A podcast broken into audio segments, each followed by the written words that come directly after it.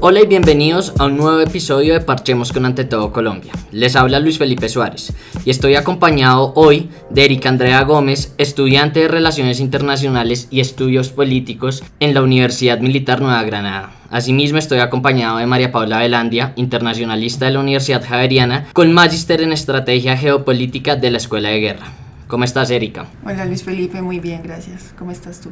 Bien, muchísimas gracias por acompañarnos hoy en la mesa de Parchemos con Ante Todo Colombia. Gracias a ustedes por la invitación. ¿Cómo estás, María Paula? Muy bien, gracias a ustedes. ¿Cómo están? Bien, bien. Igualmente, muchas gracias y bienvenida a los siguientes podcasts que hagamos de Ante Todo Colombia. Muchísimas gracias a ustedes por tenerme en cuenta y aquí lo que necesiten. Hoy el tema que nos atañe es un tema de importancia internacional y creo que muchos colombianos no estamos tan enterados de, dicho tema. Por eso considero relevante que ustedes nos ayuden a solucionar algunas dudas que tenemos sobre lo que vamos a hablar y es la guerra en Siria. En el 2011 en Siria, a raíz de la falta de empleo, de los altos niveles de corrupción, de casos de represión política, entre otros, se iniciaron una serie de movilizaciones pacíficas en contra del régimen de Bashar al-Assad. Pero el pacifismo se fue esfumando debido a la respuesta represiva de Bashar al-Assad. Finalmente, Siria terminó sumida en una guerra civil, en la cual participan países que son considerados como potencias mundiales. Rusia, Estados Unidos. Abril del 2018, según el Observatorio Sirio para los Derechos Humanos, son entre 353.000 y 500.000 personas que han fallecido a causa del, del conflicto. Sin embargo, el número puede crecer, pues es difícil acceder a ciertos territorios para medir el número real de víctimas. Según la ACNUR, son más de 5 millones de sirios los que han huido del país. Más preocupante es el hecho de un supuesto ataque químico el 7 de abril en Duma. Y hace una semana se habló de la posibilidad de llevar a cabo otro ataque químico, esta vez en la ciudad de Idlib. Idlib. Idlib, ¿cierto? Que es donde están concentrados todas las lo, los rebeldes. O, o una, una, de las una zonas donde están concentrados. Entonces quisiera, quisiera comenzar haciéndole una pregunta a Erika. Y es, toda esta guerra de Siria se da en el 2011 muy cerca a lo que fue la primavera árabe. Uh -huh. ¿Podrían sí. tener relación estos dos, estos dos fenómenos? Sí, completamente tienen una relación. La primavera árabe empieza más o menos para 2010, inicia en Túnez específicamente, y se empieza a dar una continua manifestación popular por parte de los eh, ciudadanos de ciertas regiones, eh, de ciertos países de esta región, pidiendo mejores derechos, eh, más garantías para, para ellos como ciudadanos y Siria no es la excepción. Siria entra dentro de ese conglomerado. ¿Y en qué momento María Paula se, se desliga tanto lo que es la primavera árabe con, con, la guerra en Siria? ¿En qué momento pasa de ser, se torna esto de pacífico a, a violento? Las manifestaciones en Siria eh, empezaron siendo pues protestas frente al régimen de Bashar al-Assad, pero ante la represión de, del régimen de pues eh, del régimen sirio empieza a generarse esta oleada de violencia y empiezan a levantarse grupos rebeldes que ya no solamente están pidiendo, como decía Erika, mejores condiciones eh, laborales, sociales, sino que simplemente ya empiezan a pedirse un cambio de régimen. Y pues teniendo en cuenta toda la trayectoria de Bashar al-Assad, no es gratis que hayan empezado a reprimir a la, a la gente con tal de que ellos pudieran mantenerse en el poder. Ok, y digamos, ¿cómo, ¿cómo se puede comparar eso con el conflicto en Venezuela? ¿Estamos cerca de tener una, una Siria como, como vecino o...?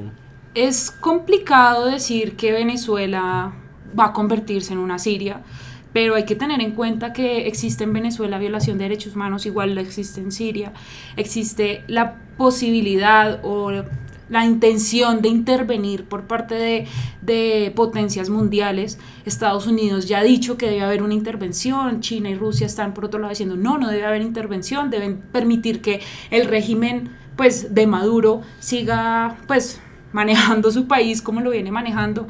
Entonces es como ese, ese dualismo de entramos o no entramos y Colombia está pues es un país que es vecino a Venezuela y está empezando a sentir los rezagos de lo que está dejando, cómo Maduro está manejando su país. Entonces, esto es lo que están sintiendo países como Líbano, como Irak, que está, okay. como Turquía, que sí. Turquía es el país que más ha recibido eh, refugiados sirios.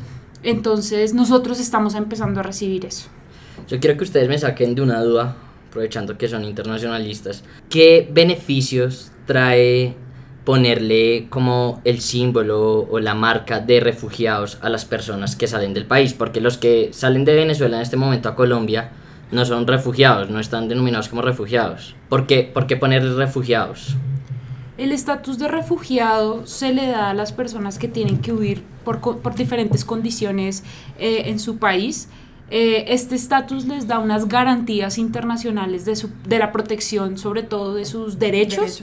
Entonces, al país donde lleguen se le tienen que respetar sus derechos. Eso es lo que se ha venido haciendo, digamos, en Europa y en, en Turquía. Tienen acuerdos para, para hacer esto. Esa es la preocupación mayor de, de Naciones Unidas, la ola de refugiados. Pues obviamente la violación de derechos humanos, pero los refugiados en este momento.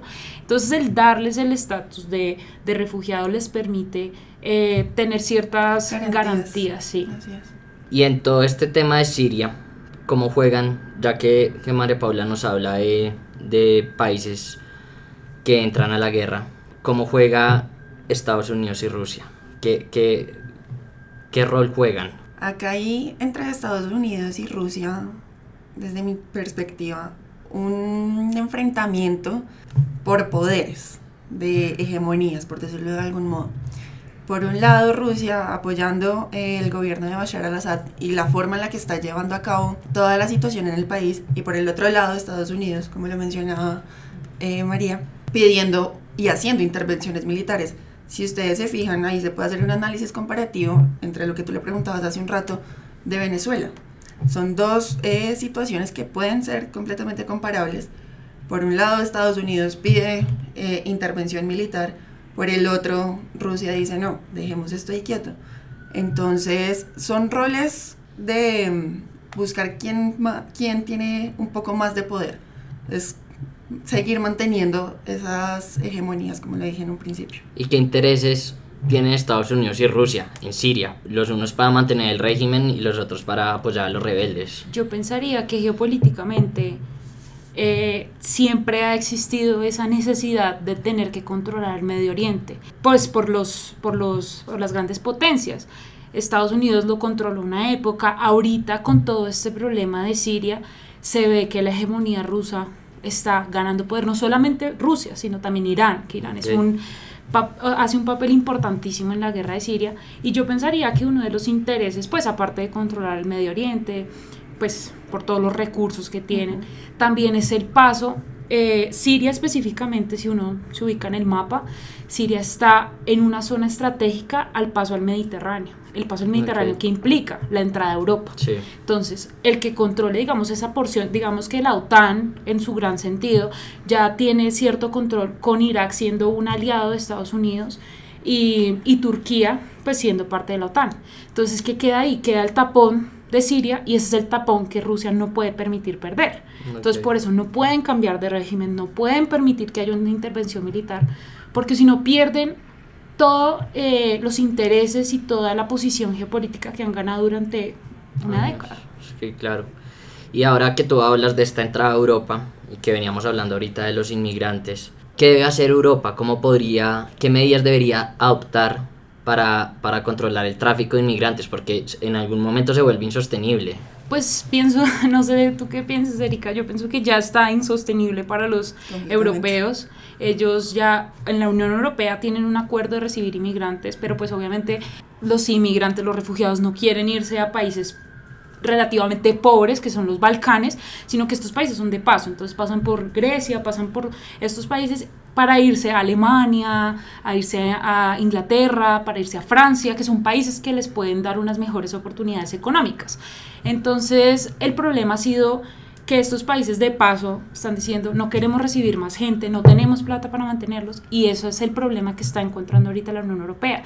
Todos los países supuestamente tienen una cuota de refugiados que tienen que aceptar, pero, pero es muy complicado porque la situación política, la situación económica y se está, lanza, se está levantando un movimiento de ultraderecha nacionalista en Europa que está diciendo no más refugiados, no queremos más gente por fuera, nosotros somos europeos, nos tenemos que mantener europeos y eso es muy complicado para, para una región tan nexa a lo que es Medio Oriente.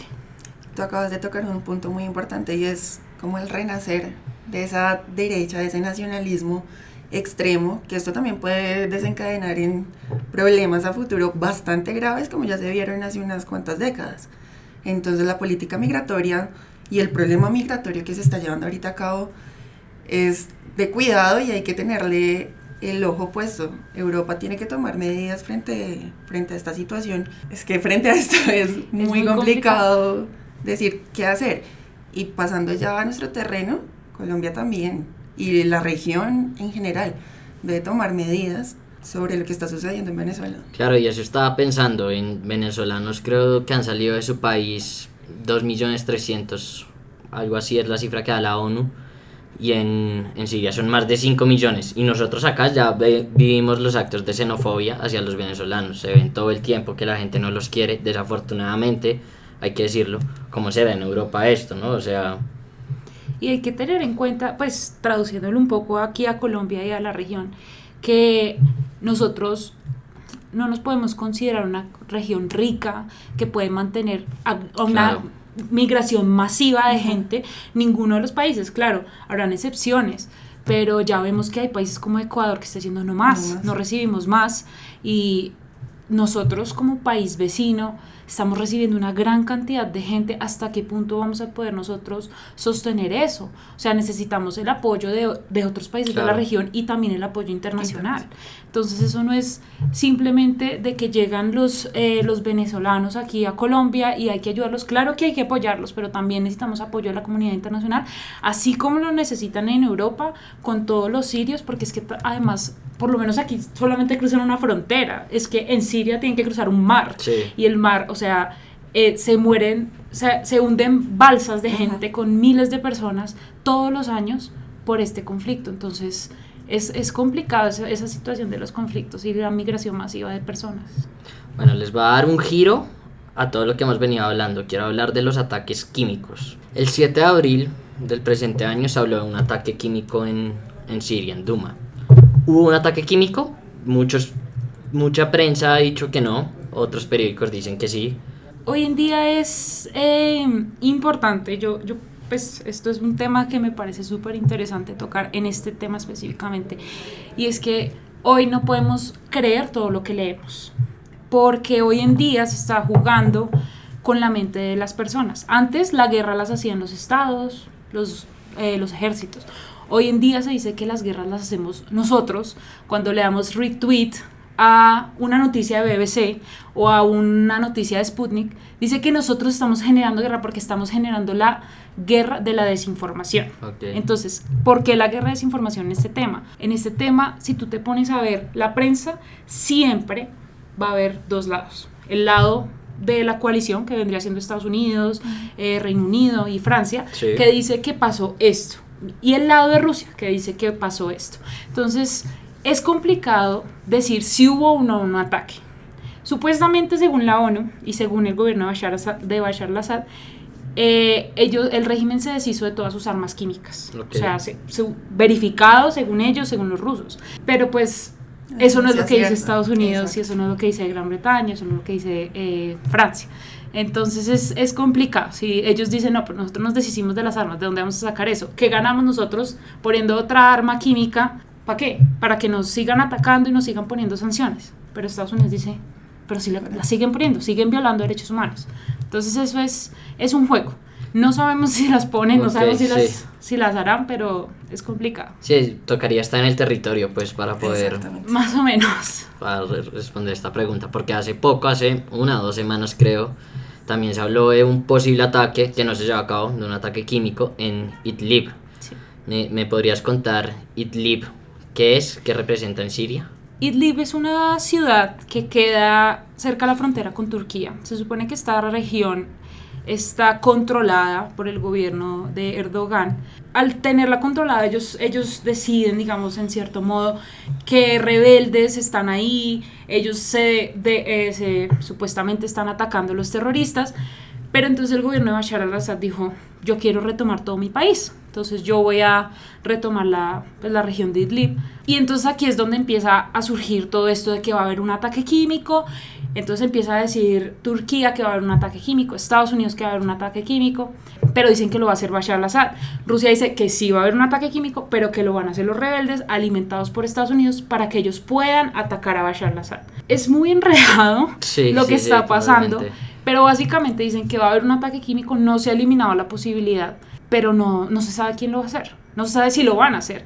Lo que dice Rusia es como, ustedes están diciendo que va a haber un ataque químico y eso le está dando fuerza a los rebeldes para que lo hagan. Porque si dicen que va a haber un ataque químico, pues le echamos la culpa al, gobierno. Pero los Estados Unidos va a decir, los rebeldes no tienen armas químicas. ¿De dónde las van a sacar? Y ahí a quién les llega el pato? Al gobierno. Entonces es como un...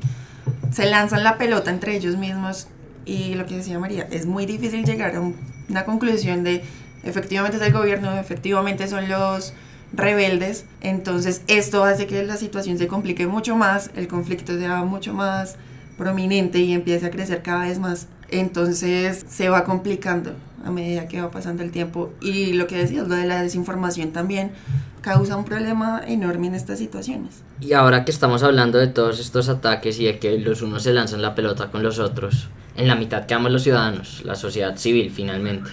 ¿Cómo responderle a esta sociedad civil en una guerra? Porque finalmente una de las estrategias de los grupos rebeldes es meterse en la sociedad civil para usarlos como escudo protector. Y si el gobierno llega a atacar, el gobierno es el malo, por de- en términos informales. ¿Cómo, cómo sacar a, a la sociedad civil de este juego? ¿Hay forma o indiscutidamente tiene que participar la sociedad civil en la guerra? Ya sea en Siria, eh, en Colombia con la guerra de guerrillas. Yo pienso que es muy difícil cuando es un conflicto interno, es muy difícil desligar a la sociedad civil. Lamentablemente la sociedad civil está metida ahí es la que sufre las verdaderas consecuencias del conflicto. Por lo que tú mismo estás diciendo, o sea, las guerrillas y los grupos rebeldes se esconden en hospitales, en casas, porque es, es o sea, no, no cabe en la cabeza de una persona que siga los derechos humanos que vamos a bombardear un hospital. Entonces, pues ahí es el mejor refugio pero de todas maneras lo hacen y pues con la excusa del- de, de la lucha contra el terrorismo atacan el hospital y ahí es donde entra la violación de derechos humanos y ahí es donde entra pues lo, lo más complicado que es eh, eh, acabar con, con sus mismos ciudadanos. Sí, no, no hay una manera de desligarlo realmente. Si lo miras, si no hay una población civil en la que se puedan escudar, pues simplemente no hay, no hay razón de ser, por decirlo de algún modo. Simplemente el gobierno, los rebeldes atacan a los que tienen que atacar y ya. Se acaba esto. Teniendo una población civil a la que atacar, en la que refugiarse, le permite que esto se extienda y se mantenga. Lo mismo que pasó con las guerrillas acá. ¿Qué hacemos? Secuestramos personas del común y esto qué va haciendo? Va alargando la situación. Entonces es una garantía para ellos estar en, metidos con la población civil. Si tú estás, tú como grupo rebelde, estás dándole la lucha y estás costándole recursos a un Estado, tú en teoría estás ganando la guerra. Claro. Porque el Estado está enviando bombas y está gastando todo su poder legítimo y no ha podido contigo. Entonces esto de prolongar y prolongar, eso es, eso es algo que se ha hecho en innumerables conflictos, incluyendo el de nosotros, prolongar y prolongar el conflicto para, pues, para desgastar los, los recursos del Estado y nosotros tener como grupo rebelde, digamos en este sentido, un un estatus y un reconocimiento internacional y un apoyo internacional Ok. que es muy, muy importante en este, en este conflicto de Siria. ¿Cómo juega la comunidad internacional? ¿Cómo es ese apoyo que, que se Eh, le da? hay grupos rebeldes que son apoyados por Estados Unidos. Sí. Hay grupos rebeldes que son apoyados por Turquía. Ningún grupo rebelde es apoyado por Rusia ni por China. Eh, está ISIS, está Al Qaeda, Ok. está Bashar al-Assad. Hay innumerables grupos y todos los días salen como nuevas facciones. Pero el problema es que, en que, o sea, cómo definimos, cómo dividimos, cómo distanciamos los que son terroristas y los que no. Porque la lucha contra el terrorismo, pues como dice el nombre, contra los terroristas. Pero es que para Rusia los terroristas son todos los grupos rebeldes. Para Claro. Estados Unidos los terroristas es ISIS, pero no los grupos que yo estoy apoyando. Entonces eso es complicado. Eso, es lo que más les ha costado trabajo en el conflicto de Siria. Y en cuanto a la legitimidad de estos grupos rebeldes en Siria, ellos tienen legitimidad con la población civil o de Siria, me refiero, con los sirios, o son grupos que no están legitimados por, por, la sociedad civil, o es difícil llegar a, a saber esto. Según muchos informes, yo diría que es difícil llegar a esa conclusión, puesto que no solamente sucede en Siria, sino en muchos territorios. Gran parte de los rebeldes, como se decía ahorita, se escudan en la población y cómo lo hacen, aterrorizándolos, amenazándolos. Entonces realmente tú no sabes si ellos están apoyándolos, por decirlo de algún modo, eh, por miedo o porque realmente están de acuerdo con ellos.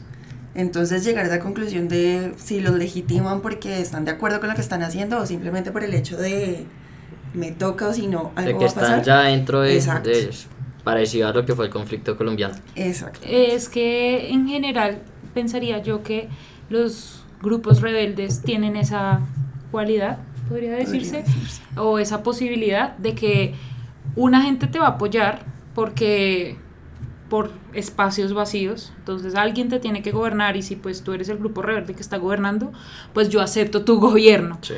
Pero, pero digamos, va a haber gente que sí va a estar pues por terror, por miedo de que me vayan a secuestrar a mi familia, a mis papás, lo que vaya a hacer. Eh, entonces está esa, esa dualidad, pero yo pienso que tanto como hablar de legitimidad de grupos rebeldes es complicado en general porque depende quién le da la legitimidad. O sea, según lo que pensaría yo, en Siria pueden haber grupos rebeldes legítimos para Estados Unidos o para Turquía, pero esos no son los mismos legítimos para Irán o para Rusia. Entonces, desde hasta, hasta qué punto deciden los demás por la fe o, por lo que vaya a pasar de, en el país. Y si uno ve el, el mapa de Siria es el este controlado por el gobierno, el oeste por los rebeldes, el sur, o sea, hay muchos, muchos actores y el país está completamente dividido y eso yo pienso que retomando el tema de Venezuela es la mayor diferencia. Todo el país está controlado por Maduro en Venezuela. Pero pues hasta qué punto, en qué momento está empezando esto. O sea, en teoría, el, conflicto en Venezuela, el problema en Venezuela está empezando. Entonces no sabemos que en unos años vayan a haber 10 grupos rebeldes, cada uno controlando regiones de Venezuela y pues ahí ya se empieza a complicar mucho más, En algún momento. Hay un punto que no hemos tocado y que es bueno dejárselo claro también a los oyentes. ¿Qué buscan estos grupos rebeldes? Dijimos que en el 2011 buscaban tumbar el régimen de, de Bashar al-Assad. Ahora, ¿qué buscan ellos? ¿Tienen el mismo objetivo? ¿Han cambiado los objetivos? Mm, es complicado porque no es que haya una entrevista y como, señor grupo rebelde, ¿qué sí, piensa? Sí, claro. Pero, pero yo pienso que sigue siendo el mismo objetivo, pero ya con variaciones. Pensaría que es el control territorial de Siria y el poder. Es una lucha pues, por el poder, pensaría yo. Eh, podría resumir de lo, que, de lo que conozco del conflicto, que es tomar el poder por las armas, porque ya no les queda otra posibilidad, ya ni siquiera por elecciones, porque elecciones Bashar al-Assad no creo que vaya a ser. Entonces les toca... Yo también creo que se está buscando una reivindicación territorial y tal vez cultural. Hay un roce bien grande con Occidente y todo lo que Occidente ha llevado a la región y y ha ocasionado en estos sectores entonces yo creería que también estos grupos buscan esa reivindicación social y volver como a esa época dorada que tuvo Medio Oriente hace unos cuantos años. ¿Hay una solución política para el fin de esta guerra? ¿Se, se puede vislumbrar una solución política? Ahorita se están trabajando en dos formatos. Uno eh, en Ginebra, que lo ampara la ONU, y está Estados Unidos, Francia, Reino Unido, Rusia, todos hablando, los rebeldes, de cómo llegar a una solución política. Y pero la más fuerte y la que más, digamos, puede dar resultados es, la, es, es, el, es el arreglo político, el acuerdo político que se está intentando llegar entre, que lo está liderando Rusia, Turquía e Irán. Entonces están trabajando estos tres países para llegar a una solución política en el país. Entonces, ¿esto qué cuenta? Cuenta que vamos a dividir los terroristas de, de los rebeldes. vamos a sentarnos solo con los rebeldes, vamos a hacer unas zonas de desmilitarización donde no puede haber un arma y estos Sí. van a ser corredores humanitarios para que la gente pues no, no sufra, pero pues de todas maneras, o sea, Idlib es un corredor, una, una zona desmilitarizada, entonces pues ¿qué está Complicado. pasando? Es muy complicado y el hecho de que este es, este es el formato de Astana y este formato tenga tanto peso, eso le, le pega en el ego, diría yo, a Estados Unidos, porque es el formato que si algo puede solucionar el conflicto y Estados Unidos no tiene nada que ver en ese, en ese conflicto. Entonces está demostrando, digamos, la legitimidad y, y lo que está, el papel que está jugando Irán y Rusia en la región. Bueno, el tema de Siria es un tema bastante enredado y creo que ustedes nos han ayudado a desenredar algunos de esos nudos, tanto en actores como en qué es la guerra de Siria y de qué trata. Les agradezco mucho, Eric y María Paula, por acompañarnos acá en la mesa de Ante Todo Colombia, en el podcast de Parchemos con Ante Todo Colombia. Muchas Gracias, gracias, a ustedes. Esperamos Gracias, que nos vuelvan a acompañar en una siguiente oportunidad para Claro sí. estos temas tan difíciles pero tan interesantes. Claro. Hasta acá llegamos con este nuevo episodio del podcast Parchemos con Ante Todo Colombia. Escúchenos la próxima semana. Traeremos nuevos invitados con nuevos temas de interés nacional e internacional. Comenten, no se les olvide.